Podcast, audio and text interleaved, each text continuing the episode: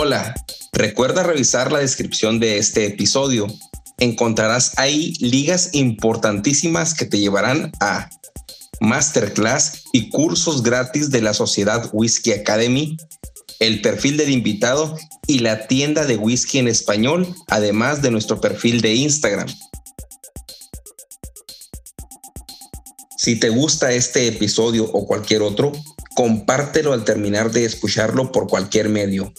Envíalo por WhatsApp a un amigo, Facebook, por donde quieras.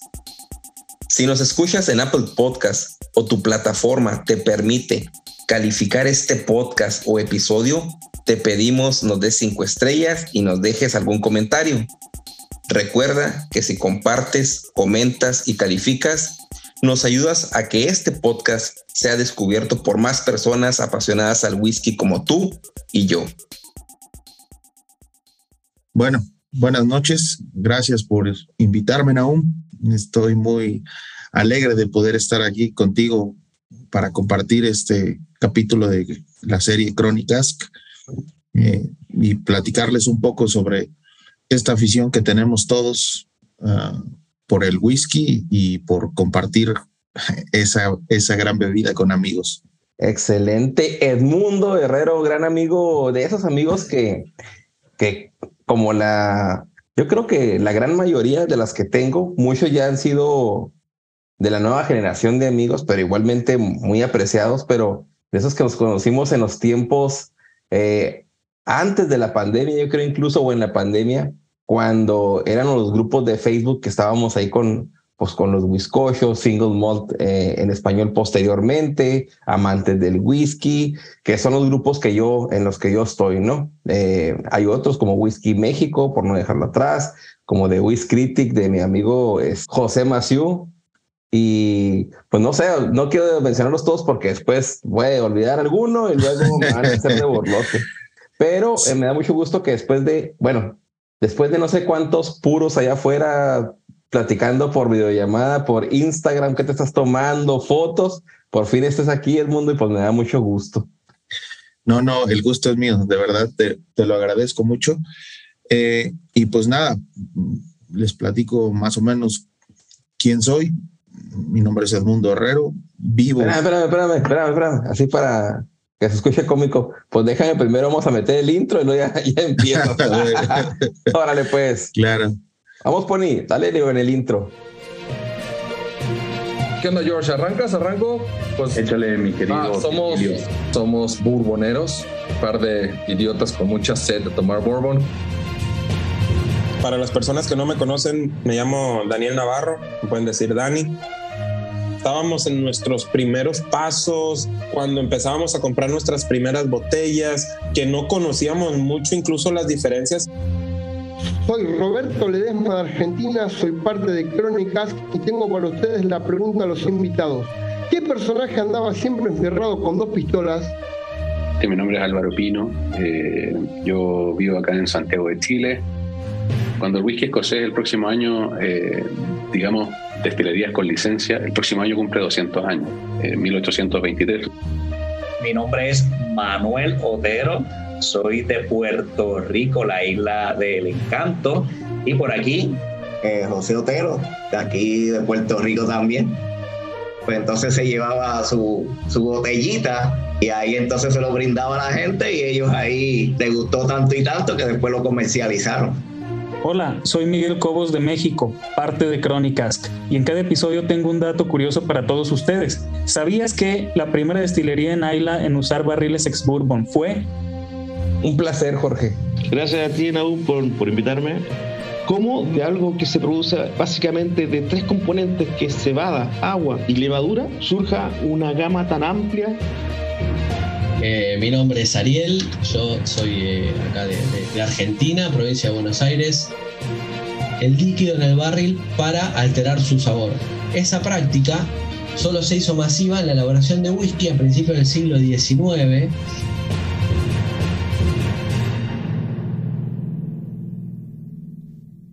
Ahora sí, ya, ya volvimos del, del intro de Crónicas.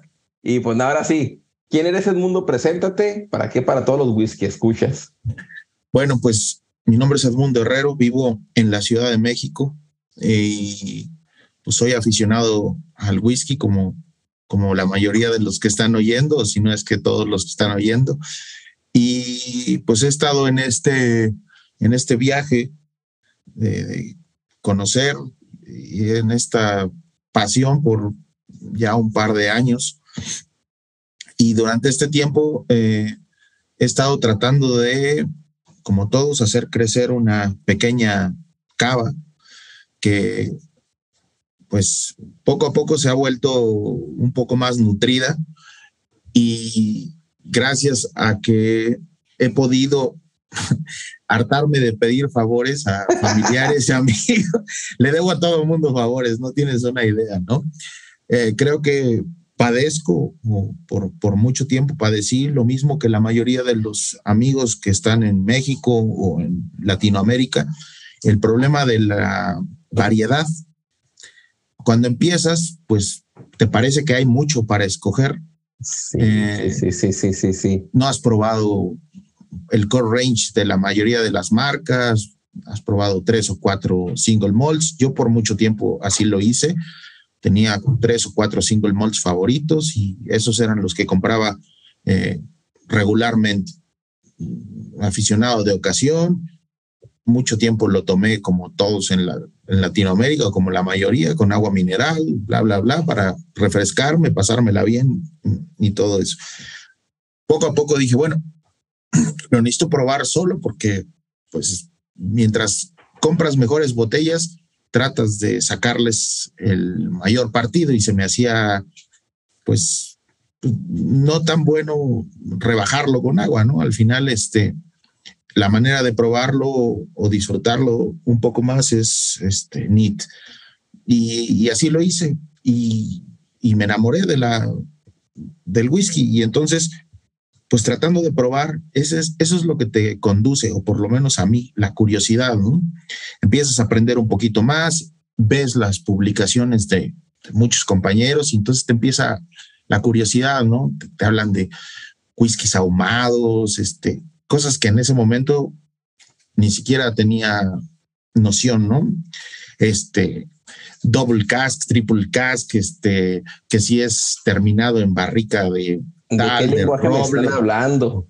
Sí, sí, sí. O sea, es todo un sublenguaje, ¿no?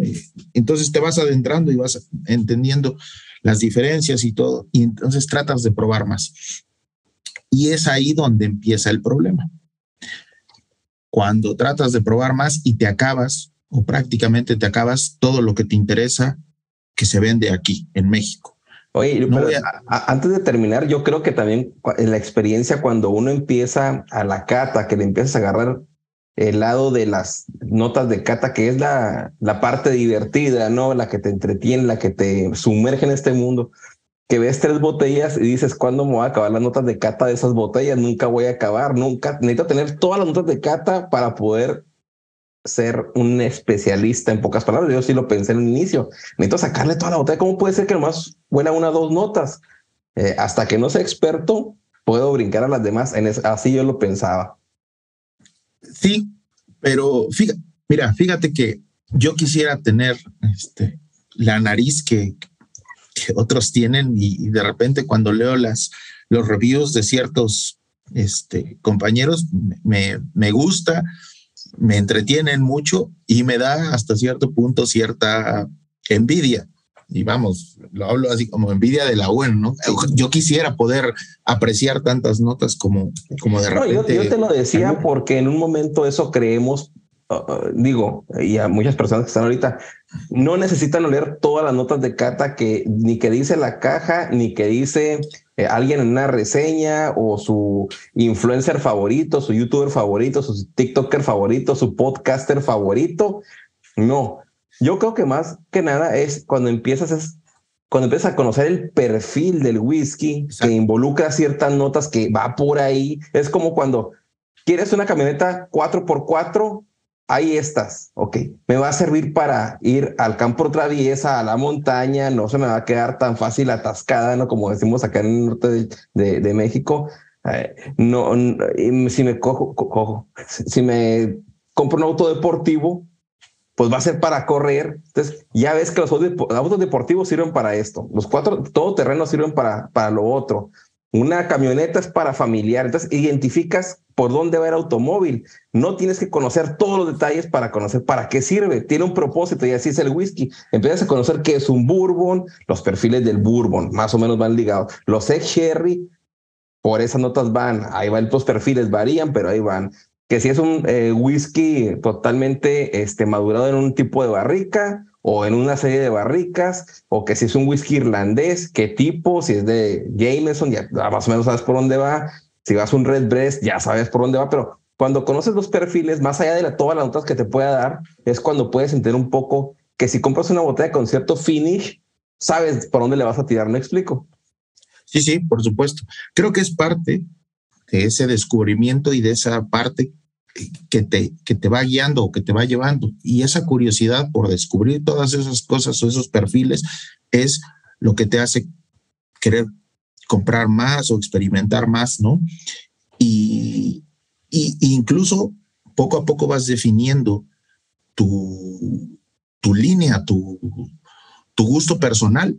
Eh, hay a quienes no les gustan los ahumados, eh, o que desarrollan un gusto por los ahumados tiempo después. A mí me pasó, yo las primeras acercamientos a los ahumados fue sumamente desagradable y, y después ahora creo que son mis favoritos, ¿no?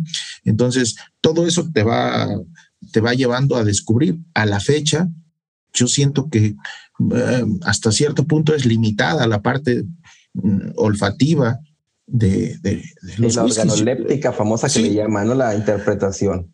Exacto, pero además creo que tiene mucho que ver y lo que tú decías es que tú no tienes por qué sacarle todas las notas que le saca N, X o Y persona. ¿Por qué?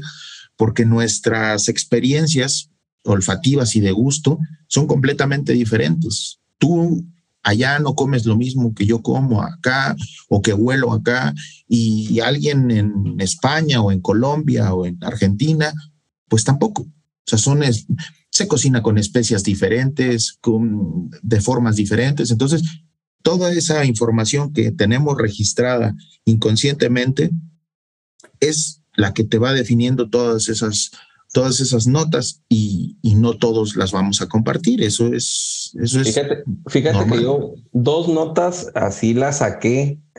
O sea, hay dos notas muy puntuales que yo no sentía. Por ejemplo, una que me llegó una vez, que la nota de chicle, el chicle ese de bolita, el chicle de...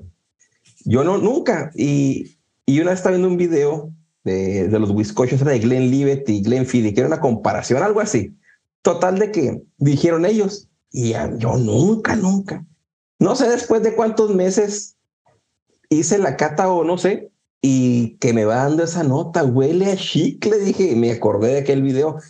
Te estaba hablando de hace tiempo, ¿no? Pero hace escasos, no sé, dos meses, eh, fui con, con Bernie, con Whisky Aficionado 08, Sí, con, y me invitó a su casa y me hizo una cata a ciegas. Llegué a ver, ¿me vas a ayudar a ver qué es esto? ¿Cuál te gusta más? Los dos los hizo el mismo eh, maestro destilador. Ah, pues no sabía qué era. Y dije, este Bernie no tiene whiskies aquí económicos que tiene whiskies de categoría. Y ahí estaba. Y pues total. Eh, le- uno de ellos me pareció pues mejor que el otro. Lo- Los dos muy, muy buenos, pero uno de ellos me dio una nota que nunca había tenido. Cuando me di cuenta, eh, era un Glendronach 21 años, pero yo antes de saber cuál era, me dio una nota como cuando entras a los tabacos, a, lo- a los puros, a los humidores de las tiendas, que entras y que tienes aroma a tabaco. Dije, oye, esta nota nunca la había sentido, es ese aroma de humidor cuando entras a los, pues sí, a, a- a los, a los puntos de venta de puros. Y es una nota muy, muy reciente que he descubierto. Después me dijo, ¿sabes qué? Es, es un Dinston 20 años y es un eh, Glendronach 21 años, los dos hechos por Billy Walker. Porque le dije así, ¿por qué? Porque el, el Dinston es de Billy Walker. Y dice, no, pues lo escuché en un podcast, porque en, en el episodio de aniversario, eh, en, hace 20 años, pues Billy Walker trabajaba para, para Burnstone Distillers, que es la, la empresa que hace Tobermory, Leday y, y Dinston en, su momento, me explico. Entonces dijo, los dos, lógicamente no dice Billy Walker porque es una expresión muy nueva, pero es algo bonito que te deja de que compare ya perfiles sabiendo quién los elaboró los dos. Tampoco el Benriac lo hizo Billy Walker en su momento. No sé si ese sí tenía la firma, pero lo que voy es que las notas de cata siempre son parte de la diversión y eh, no es el total, ¿no? Sí, sí, no, pero es parte de, del placer, ¿no? O sea, te puedes pasar 5, 10, 15 minutos oliendo el whisky y te puedes pasar otros 30 tomándotelo. Entonces, eh, es una parte importante lo, de, lo del olfato. Y, pero como dices, no lo es todo, porque al final hay whiskies que tienen eh, pues un olfato, una nariz, como le decimos, muy prominente o, muy agradable y al final no entregan lo mismo en boca o al revés, que no huelen. Perdón que te interrumpa, no, no, no, continúa. Que no, que no huelen demasiado este, interesante, pero a la hora de probarlos, pues entregan todo lo que, todo lo que no entregaron en nariz. Ok. Oye, bueno, me cuentas de que empiezas esta afición, compras lo que tienes a la mano, vas a tus distribuidoras de tu licorería, los principales single malt, te acabas esa, esa pequeña dotación que tienes a la mano y luego, ¿qué es lo que sigue? ¿Dónde entran las compras ahora? ¿A dónde vas? Eh, ¿Cómo, cómo, cómo sigue esa afición? ¿Cómo sigues surtiéndote de botellas, en pocas palabras? Mira, recorrí para empezar prácticamente todas las tiendas físicas que encontré en la Ciudad de México y yo tengo la fortuna de estar en la Ciudad de México, que además tiene una oferta mucho mayor a la mayor parte de la República. O sea, en provincia tienes dos, tres tiendas y están menos surtidas que las de acá, aunque sean la misma franquicia. Claro. Recorrí las tiendas departamentales, otras tiendas, este, pues digamos, locales que, que hay acá. Entonces, prácticamente ya no encontraba nada que me interesara y eso me empezó a, a frustrar un poco. Empecé a buscar en tiendas en línea y empecé a comprar en tiendas en línea que tenían, no te voy a decir muchas, pero tres o cuatro o cinco que no encontrabas normalmente en las físicas. También se acabó esa ventana de oportunidad y ocurrió que tuve la suerte de ir a un viaje con mi esposa y mis hijas a, Disney y bueno, pues ya, yo ya te había preguntado a ti dónde conseguías pues, las botellas que de repente veía que tenías, que obviamente aquí no estaban, o a Daniel, y bueno, pues ustedes me aconsejaron, mira, Specs, este, eh, Total Wine, bla, bla, bla. Pero el problema es que Total Wine y Specs no mandan a domicilio o lo mandan, pero con ciertas restricciones. Entonces, pues no había como mucha, mucha opción. Me fui a ese viaje y me traje todo lo que pude en las maletas. mi esposa decía, bueno, pues esto pesa el demonio, ¿no? Le, metí cuatro botellas por maleta y hasta las de mis hijas llevaban botellas de vuelta, ¿no? Después eh, empecé a pedir favores a familiares, amigos, este, todo el que supiera que se iba afuera del país, oye, me buscas esta botella, por favor, me buscas tal o cual, o les daba una lista, lo que encuentres, dos, tres, las que me puedas comprar, una. Y si no, si no te da tiempo en tu viaje de, porque se tienen que desviar y no todo el mundo tiene la disposición, pues por lo menos las del duty free, ¿no? Ya, ya es un avance. Después eh, me fui a Texas, ah, cuando estábamos en la parte final de la pandemia y me fui a Orlando y aproveché para vacunar por primera vez a mis hijas allá de COVID. Entonces les faltaba la segunda y pues lo más sencillo para cruzar era a Texas. Entonces volé a Reynosa y crucé en auto, porque además dije, bueno, aprovechamos y hacemos compras de todo tipo de compras, pero pues yo iba con la esperanza y con la mentalidad de comprar pues, algo de whisky. Y me fui a quedar con un amigo, un amigo de la infancia, de toda la vida, y me quedé con él ahí en McAllen. Compré todo lo que pude comprar o lo que se me hizo este eh, racional. Yo comprar. recuerdo que estábamos conversando, estábamos por- por WhatsApp mensajeando y me decías, mira, conseguí esto, esto, esto. Conseguí muchas cosas que no creí conseguir y además las conseguí a un precio todavía razonable. Compré Spring Bank 10, 15, compré Highland Park el primer release, compré creo que un Glendon a 15, varias cosas que tenía como pendientes que no había encontrado. Kilkerran 12, un montón. Ah, en Texas, pues el Specs, para quien no sabe, pues es una tienda ahí igual como el Total Wine, que tienen una muy buena selección, pero además tienen la suerte de que muchas destilerías les embotellan ciertas cosas especialmente para el Specs, no las vas a encontrar en ningún otro lado. Entonces, compré un Mortal Act ahí en el Specs, compré varias de esas este, especialmente embotelladas para, para Specs. Bueno, me traje un montón y me volví loco a la hora de comprar. Y después pensé, ¿y ahora cómo me las llevo? Porque no iba a volar directo. Y aunque hubiera tenido que volar directo, bueno, tú sabes, solo te puedes llevar tres litros por persona de alcohol. Antes de que continúes, antes de que continúes, nunca ah, hiciste la parte de, de buscar en páginas que, de venta de whisky para que te llegaran directo a México. O sea, nunca hubo la parte de, de comprar por internet o Fue únicamente fue venir a, aquí hasta comprar. No, fue la primera opción, esa. No tenía por qué moverme del bla, bla, bla.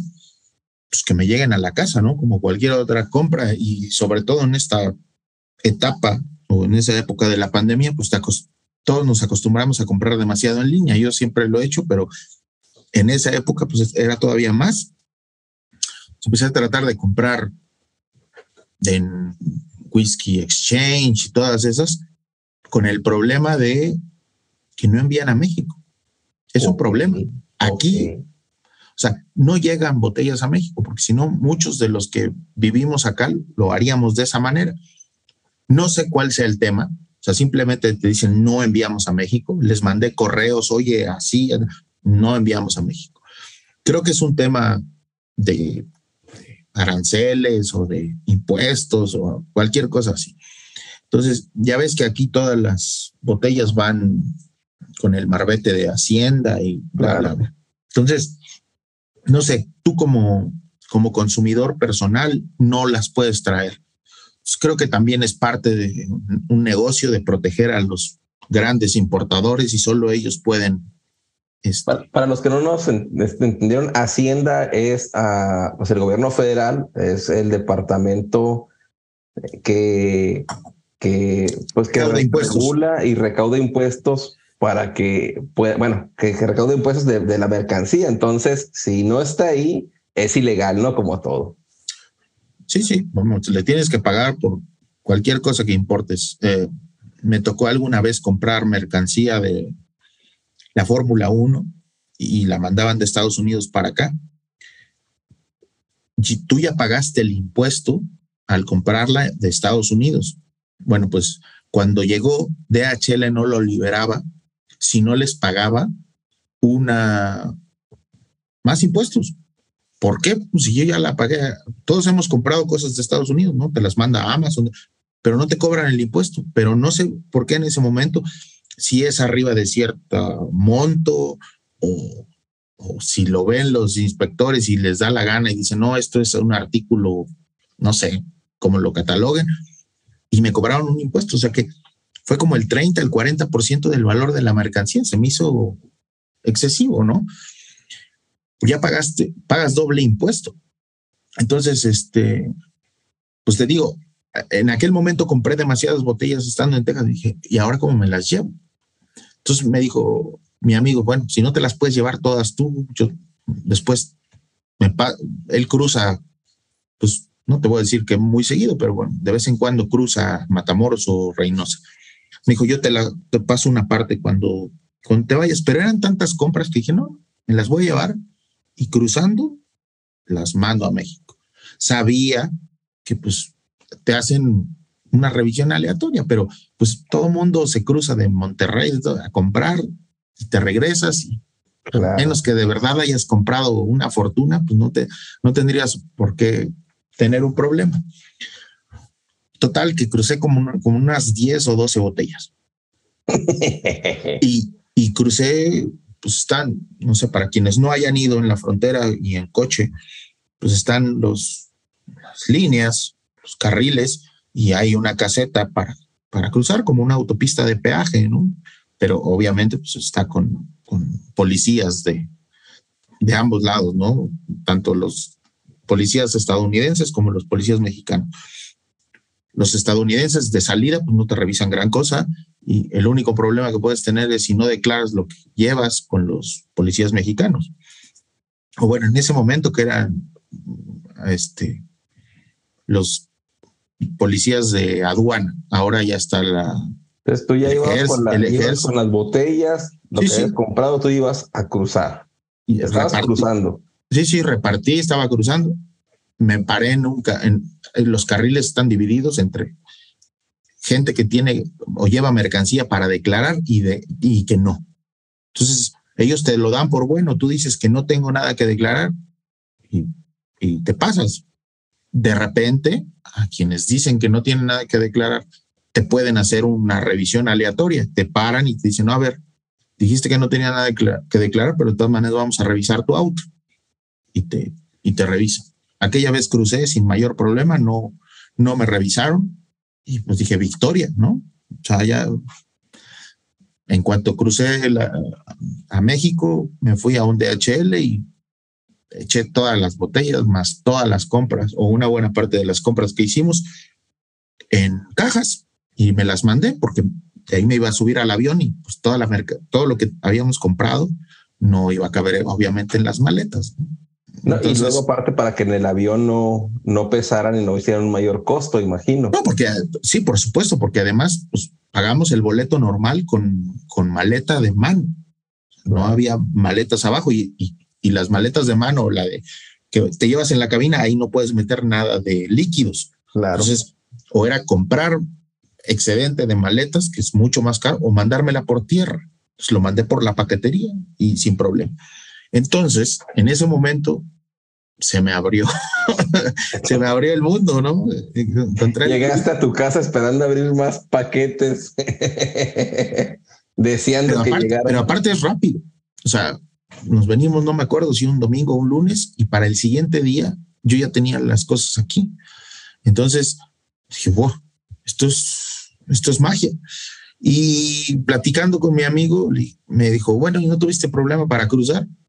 Ok, antes de que continúes con tu historia, porque esto está, me está dando sed, me estoy entreteniendo, me estoy picando y, y es, o sea, es, es eh, ah, te estás platicando algo que no siempre, no siempre y todos hacemos o muchos no lo contamos, pero tu, tu, tu aventura en esto es magnífica. Pero tengo para ti la pregunta de nuestro amigo varón del whisky, varón del gin, perdón, ya le cambié el destilado, Roberto Ledesma, desde Buenos Aires.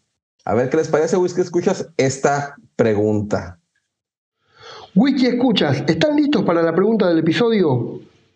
Hola amigos de Crónicas que ubica en español, acá Roberto Ledesma de Argentina con la pregunta para el invitado. Hoy vamos a hablar de dos whiskies, uno irlandés y uno americano. La pregunta es, ¿qué tienen en común el verde irlandés de John Jameson y el bourbon americano Woodford Reserve. ¿Qué tienen en común Jameson y Woodford? Wow. Está interesante la pregunta, está interesante porque ni yo sé la respuesta, sinceramente no se me viene nada a la mente. Que los dos son muy ricos, pero fuera de eso, Mira, más el, la- más el Woodford que el Jameson, pero, pero La gran, ah, la gran parte de los invitados este, han acertado esa la respuesta. Todos está ahí el sonidito de victoria. No, creo que va a ser el primero que no acierte esa respuesta. Entonces, este, ¿quieres tomarte unos segundos, respirar un momento o le damos paso a la respuesta de Roberto? a ver qué nos dice Roberto, porque no, no tengo idea de cuál es la coincidencia. Perfecto. Y la respuesta, amigos, es la triple destilación. Sí, El Goodford es un bourbon que en su proceso de destilación pasa por tres alambiques distintos. De hecho, su logo está formado por tres alambiques. Así que espero que les haya gustado la pregunta, pero la hayan adivinado. Un abrazo para todos de Argentina. Adiós. ¿Qué te parece? Muy bueno, mira, muy curioso. Normalmente, la mayoría de los irlandeses, eso los distingue, el triple destilado, pero no sabía que Woodford también traía un triple destilado. Me gusta mucho, sobre todo el Double Oak. Es un bourbon muy, muy bueno. Pero no sabía que lo, que lo pasaban por un triple destilado. Es buen dato. Buen dato, buen dato. Yo también, este, la mayoría no le ponemos atención a ese tipo de características. Eh, damos por sentado de que es una destilación en alambique de acero y se acabó, ¿no? El alambique de columna y, no, no le ponemos atención a menos de que diga pot steel, pero no vamos a las, a las, a las destilaciones y ahora Roberto nos mandó este, este gran, gran, gran pregunta, ¿no? Finalmente, que la respuesta ni yo ni yo me enteré, creo, creo que tienen doble alambique pot steel y el final se hace con una de columnas, es un triple destilado. Entonces es un gran dato ahí para que se lo echen a la bolsa. Pues sí, de repente todas esas cuestiones técnicas, este, las paso no por alto, a menos que seas muy curioso y siempre estés leyendo todo lo que dice la botella y no siempre traen todas las características que, que, llevó producir ese, ese espíritu, ¿no?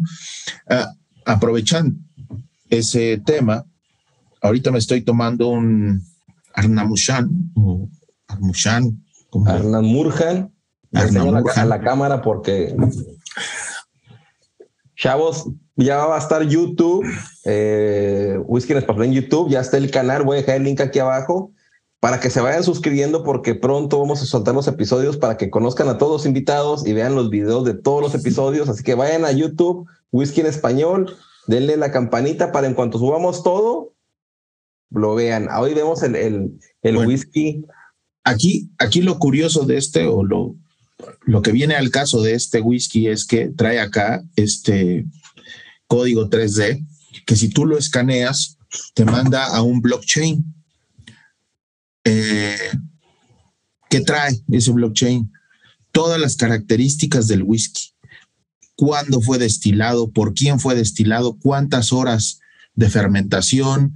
Eh, desde el el barley que fue usado para producirlo, todo, absolutamente todo lo que llevó a producir esta botella. O sea, porque te dicen el lote de tu botella, cuándo fue este destilado, cuándo, cuánto tiempo estuvo en la fermentación, cuántas horas, todo, todo, absolutamente el, el, el maestro destilador. Sí, pues tú dices hasta el tipo de cebada menciona ahí, ¿no? Todo, entonces, eso está sumamente interesante porque, bueno, pues muchas veces donde le meten tantos datos a una botella, ¿no? Porque además lo quieren hacer, pues interesante y no le pueden poner una etiqueta llena de, sí, sí, sí, sí. letras o se, vuelve a veces contra el propio diseño minimalista que le quieren dar a su marca o lo que sea, pero eso te, te, te, da una ventaja o te, te permite conocer un poquito más de, pues el proceso o lo que llevó a hacer ese, ese whisky. Está, está muy interesante. pero bueno.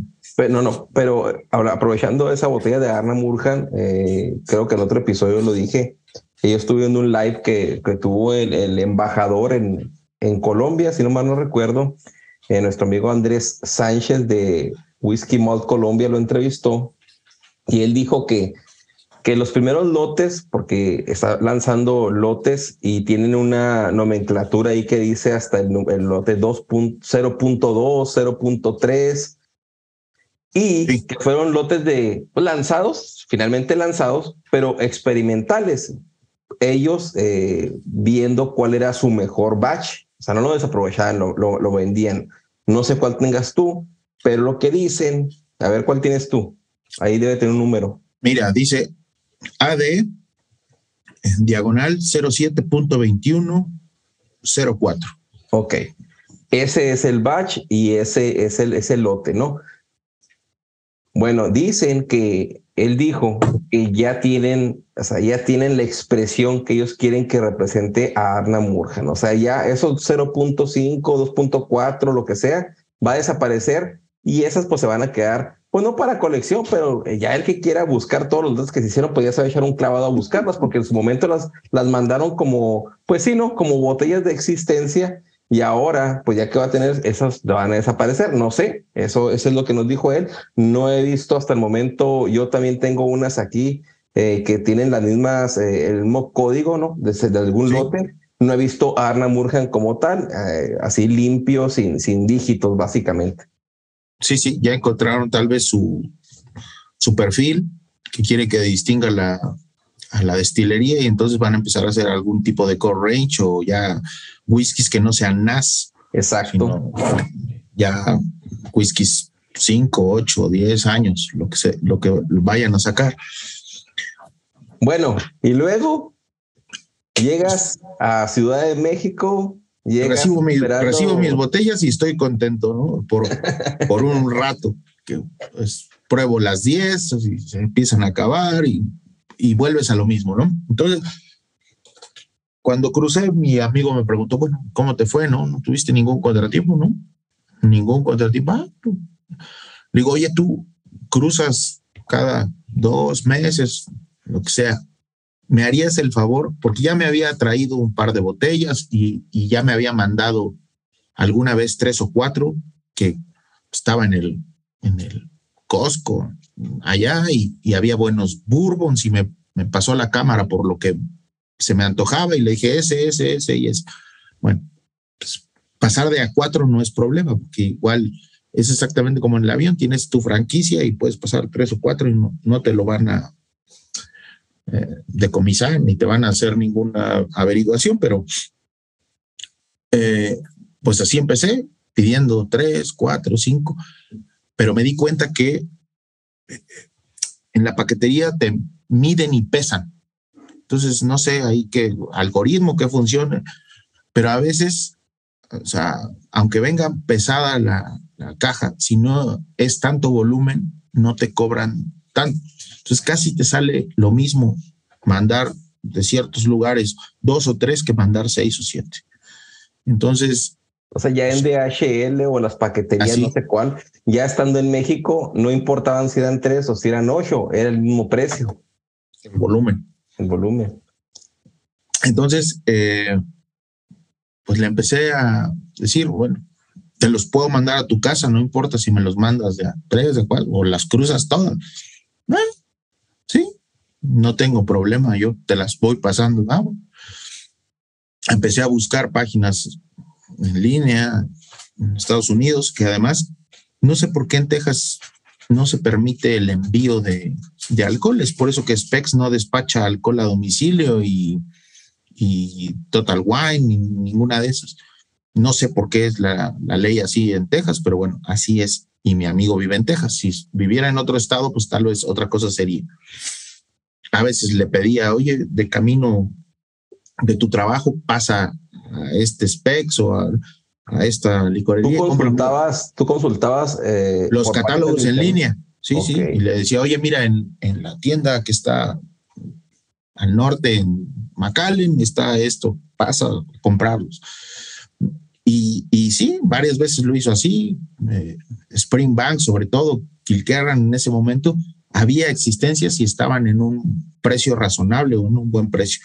Entonces, le fui pidiendo ese tipo de favores y después encontré tiendas en línea que tenían un catálogo un poco más amplio o, cosas que normalmente en, la en las tiendas físicas no, no, no encontraba.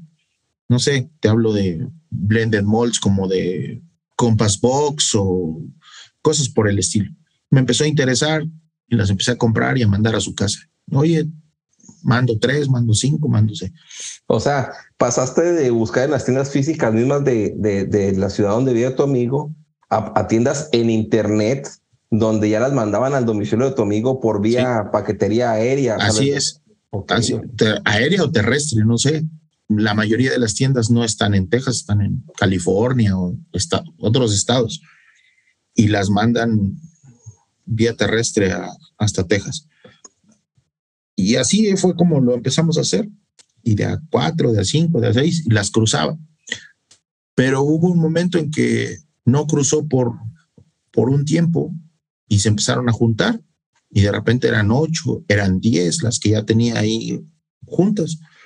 Porque tú sabes, siempre hay promociones, que si el 4 de julio, que si el Black Friday, que si Thanksgiving y los primeros días de enero. O sea, entonces, bueno, tampoco es que te lo regalen, pero un 15, un 10, un 20%, un envío gratis, de alguna manera te engancha.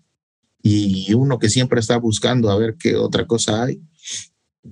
Y además, pues últimamente se ha dado mucho los, bueno, no sé si siempre ha sido así, por el tiempo que llevo comprando, pues los special release o los single cask o cosas que sabes que son un cierto número de cierto número de botellas y si no en ese momento te decides, este, se te van. Me pasó alguna vez por estar este, viendo con un amigo que, me dijo, oye, pues tú que sí puedes conseguir, bla, bla, este, consígueme un Glenalaki. Ok, y salió un Glenalaki de estos de la cajita gris. Tengo aquí yo un par. Sí, los single cask. Salió, creo que era en barrica de Marsala. O sea, Marsala. Entonces, pues es algo bastante singular y con un perfil de sabor muy bueno. Todos son este, cask strength, eh, sin filtrado en frío, color natural. Todo lo que uno quiere o busca en un whisky, ahí está. Entonces, este, por estar ahí que sí, que no, que lo vas a querer, no lo vas a querer. Pasaron dos o tres horas, también era un día laboral y estaba trabajando, lo dejé para después. Cuando le quise dar, comprar, se había ido, ¿no? Entonces de repente pues tienes que tomar ese tipo de... Ya me lo ganaron, que dijiste. De decisión rápida. Es que no sabes cuántas botellas tienen, ¿no? Igual ya las páginas o las páginas donde compro les llegan cinco, seis, y eso en cuestión de horas se va, porque pues tampoco son tantas. O sea, no sé, esta, esta que te enseñé, de ese lote son 677 botellas. Obviamente a la tienda no le llegan todas, les llegarán 5, 6, 10. Claro. Y se van de volado. Hay gente que nada más está cazándola, esa es la palabra, nada más estamos viendo a ver qué, qué llegó nuevo o, qué te interesa para darle. Y esa, esa serie se ha agotado todas las que sacan, ¿eh? O sea, todo lo que han sacado de eso se ha agotado, porque además sinceramente, este que te enseñé es un 12 años, terminado en PX Punchón y es una maravilla. Tal, vez, tal vez es de lo mejor que tengo, de las tres mejores botellas que tengo, o bueno, que he abierto y probado. Por ahí tengo. Y esa llegó por la misma vía. Exactamente igual. Esa fue de, de esta vez que te platico de Texas. Ahí la compré y vamos, una maravilla. Bueno, pues poco a poco se fue haciendo como el común denominador conseguir así las botellas, porque pues son cosas que aquí no voy a conseguir. Y llega un momento, después de experimentar pues, con varias decenas de botellas, que te vas dando cuenta cuál es tu perfil, eh, qué destilerías te gustan, qué es lo que buscas en, en los whiskies. Y para mí me quedó claro que lo que, lo que más quería es este, botellas cask strength. Y ahora, pues de, las, de lo que he juntado, como la mitad es cask strength. O sea, tengo un montón porque prácticamente es, es, lo, es lo primero que busco, que sea cask strength o que sea de 48 para arriba, ¿no?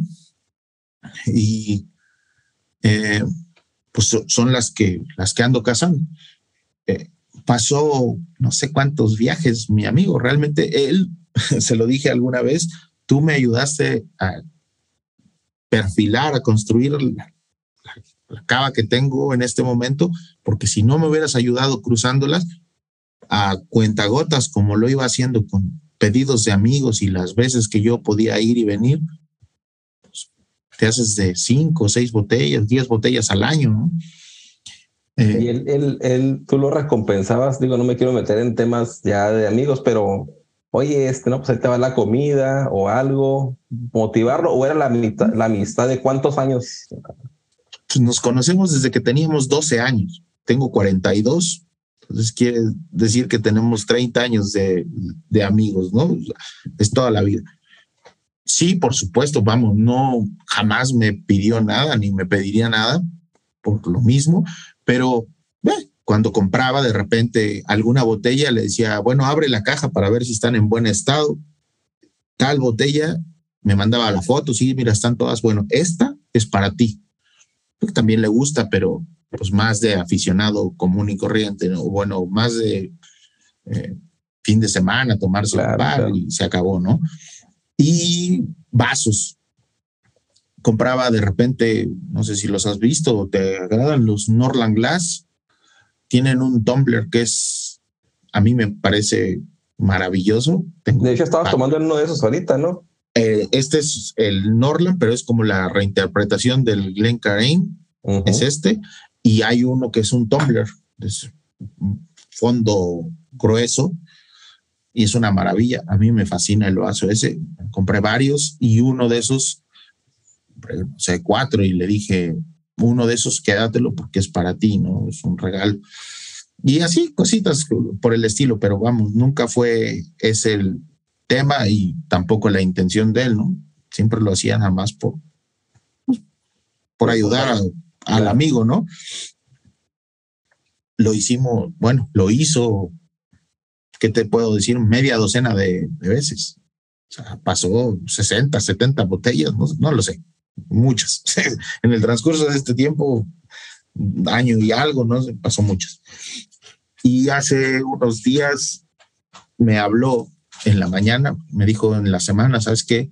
Voy a tener tiempo este fin de semana y por fin voy a poder ir porque también tiene que coincidir que él pase a una buena hora para que todavía le reciban las cosas en la paquetería, porque él va y viene, no es que se quede.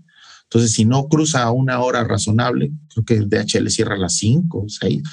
Si no cruza a buena hora, no lo puede mandar. Entonces, tiene que juntarse ahí varias cosillas. Me dijo, este fin sí te lo voy a mandar.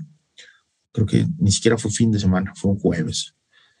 Y de repente en la mañana me llama y se me hizo muy extraño. Normalmente solo me manda un mensaje y ya, ya va tu paquete y me manda el, la guía para que lo rastre. Y me habló y me dijo, ¿sabes qué? estaba cruzando y, ya me detuvieron. ¿Cómo? Sí, estoy aquí en la, en la aduana, en la garita y me hicieron un control y, vieron todas las botellas. Uf, pues, ¿qué le dices, no? O sea, ya está metido en ese problema, pero además gracias a ti o por tu culpa, porque pues, solo te está haciendo un favor, ¿no?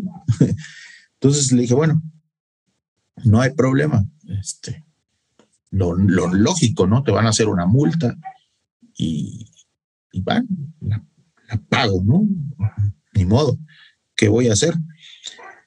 Pero me dice, no, quieren que mandes, mm, porque él no trae los recibos, pues, todo es electrónico, me llegan a mí el, voucher de la compra al correo. Entonces me dijo, mándame los vouchers de las compras porque quieren ver las características y, qué es. Y entonces fue cuando me empecé a preocupar más porque, no sé, eran 18 botellas. Eh, de las 18 botellas que iba a cruzar, más de la mitad eran cask strength. Y aquí en México se supone que el máximo es 55 grados. Arriba de eso no debería o no, no, teóricamente no puede entrar aquí en México. Entonces, de las nueve o diez que eras cask strength, nueve de ellas, o sea, solo una era por debajo del 55, todas las demás eran 60, 62, 64. O sea, de concentraciones fuertes. Dije, falta que le digan que además de la multa le van a, le van a quitar esas porque pues es ilegal o, claro. no está permitido. Pero dije, mira, ni, ni alegues demasiado, ni, nada. Si te, te van a tumbar las botellas, ni modo, nada le puedo hacer y, y ya, ¿no? Pasó un rato, le mandé los recibos. Yo creo que realmente no los revisaron mucho, ni les interesó.